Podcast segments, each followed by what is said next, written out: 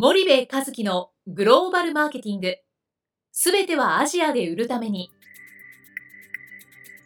ポッドキャスト森部和樹のグローバルマーケティング。すべてはアジアで売るためには、過去10年間で1000社以上の海外展開の支援を行った森部和樹が、グローバルマーケティングをわかりやすく解説します。グローバルマーケティングとは、世界のニーズに応えて利益を上げること。アジアで売るためには、ものづくりプラスグローバルマーケティングを武器とした戦略を持たなければなりません。日本には素晴らしい企業が多く存在します。その企業とともにアジア市場を目指したい。再び、ジャパンアズナンバーワンと呼ばれる時代を作りたい。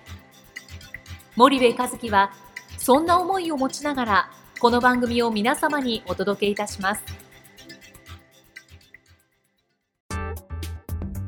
皆さんこんにちは。弊社より配信中の動画番組のご案内です。弊社ではスパイダーチャンネルという無料動画番組を配信しております。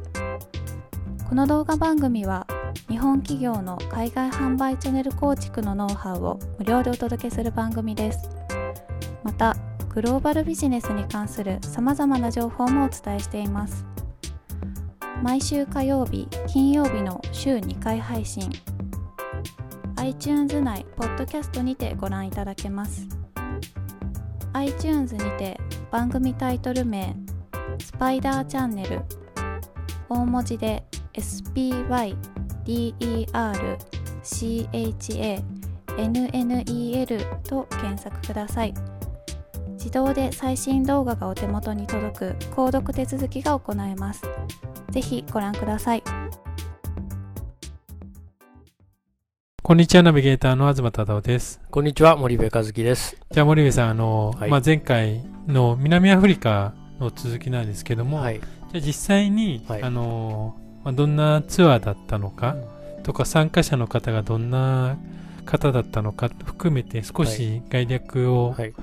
ご説明いただけないでしょうか？はい。えっ、と、まあ、米倉誠一郎というビジネス新大陸南アフリカツアー2017なんですけども、はい、まあ、毎年同じなんですけどね、えっ、と、ケープタウンとヨハネスブルグに行くと。はい。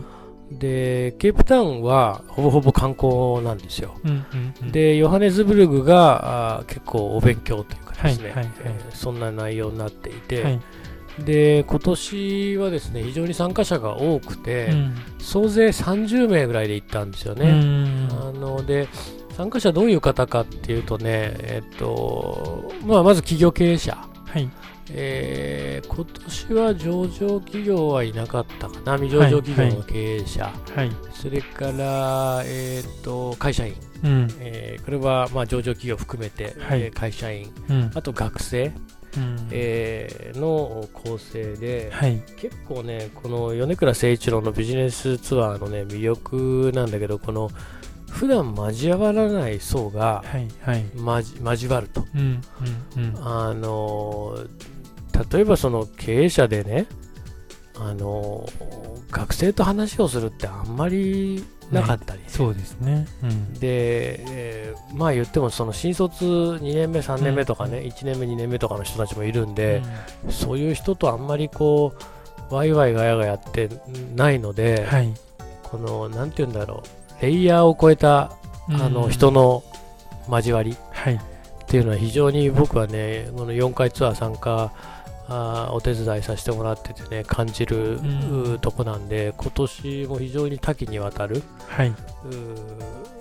メンバーでしたね。はい、でまあ7割8割男性、うんうんうん、23割が女性と、はい、2割1割2割かな。な感じでしたね。はい、であのケープタウンに行って、うんうん、あの希望峰、うん、ケープ半島希望峰を見てボルダーズビーチを見て、はいはい、ものすごい綺麗で、あのアフリカのねえっと、一番下の最南端ではないんですよ、希望峰って、だから、太平洋は見えるけどインド洋は見えないんですよね、もう少し行かないと最南端には行かないんですけど、でもその希望峰から見える360度パノラマ、なんかね俺日本で何ちまちま小銭稼ぎやってんだろうってこうふと自分のやってることや人生をね こう振り返ってしまう、はいはい、なんてちっぽけなんだ自分はと、はい、いう瞬間って必要じゃないですか、はいはい、でそういう意味ではね本当にねなんだろう。人生を一回こうポーズする。うん、リセットじゃないですよ、はい、ポーズするっていうね、はいえー、そんなことができるね、はい、あの本当に素晴らしい場所で、でそこにまあお決まりのコースでいつも行くんですよ、うんうんうん、で飛行機で今年はシンガポールエアラインで行ったんですけどシンガポールでトランジットして、はい、そのままヨハネスブルグで一旦トランジットなんだけどもそのまま飛行機の機内で待機してケープタウンに行く、はいはいはい、結構まあ楽なフライトで、ね。うん、でケープタウンではあとロベン島ロベン島っていうのはそのネルソン・マンデラが、えー、18年間かな、はい、投獄された、はい。あのいわゆるアルカトラズみたいな、はいはい、あの島の,、あの刑務所があるんですけど、そこで、その、ね、を見に行ってね視察しに行って、まあどういう思いでね、この18年、19年をね、このロベン島の刑務所の中で、向こう岸にケープタウンの街が見えるんですよ。はい、けど、そこってアルカトラズのように、その海で、あの分かれてるんで、脱獄が不可能と。はいはい、で、えー、今までにね、脱獄した人がね、2人いるらしいんですよ、いるんですけど、その後の生死が不明なので、脱獄に成功したのか失敗したのか分かんないっていう、うん、まあ、そんなところでね、何を思ってそのネルソン・マンデラは投獄されてね、はい、で出てきて大統領になって、うん、えー、白人に投獄されたわけで。はい。でテロリストと言われてね、うん、でも出てきたら今度白人を許すっていうね、うん、この許す力、はい、まあ、あの争いからはなんちゃ生まれやせんって坂本龍馬が言ったね、うん、あのあれに通ずるものがあるなっていうことをまたここで思い人生にポーズをするわけですよ、はい、僕は人を許せてるだろうかと、うんうん、で、えー、そんなところに行ってその後、はい。えーえー、ヨハネスブルグに移ると。はいいうそんなあのコースでまずはケープタウンを見ると。ワイナリーも行かれワイあワイナリーも行きました。でその後ね、うん、そうそうケープタウンではワイナリーに行って、はい、えっ、ー、とねあのー、すごく美味しいんですよ南アフリカってワインが、うん。うん、でものすごい広大な土地にワイナリーがあるんですけどね、はい、日本も最近ワイナリー増えましたけど、やっぱなんでしょうね南アフリカこう見せる農業っていうんですかね、うん。すごくね綺麗なんですよね。で見せる農業ってやっぱすごく重要でなんか農業って汚いとか大変だ辛いっていうイメージがすごくあるけども、はいあの南アフリカのワイナリーってすごくね綺麗でそこでまあワインを飲みながら湖畔で食事をとるっていう、はいはい、ここの食事が一番美味しくてまあみんなうわいいなーっていう。で気候もねちょうどよくてね、はいはい、あのこの10月の上旬だったんでね、はい、すごくいい旅でしたね。なるほど。僕までケープタウン。わかりましたじゃあちょっと今日はここまでにして、はい、次回また続きをお願いしたいと思います。はい。森部さんありがとうございました。はい、ありがとうございました。本日のポッドキャストはいかがでしたか？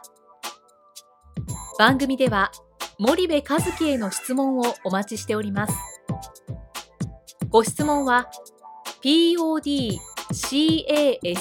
アットマーク spyder grp.com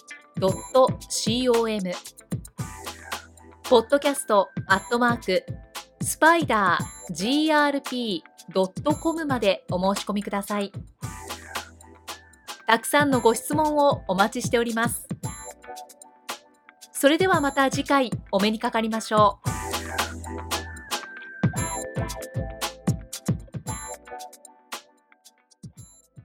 森部和樹のグローバルマーケティング。この番組はスパイダーグループの提供によりお送りしました。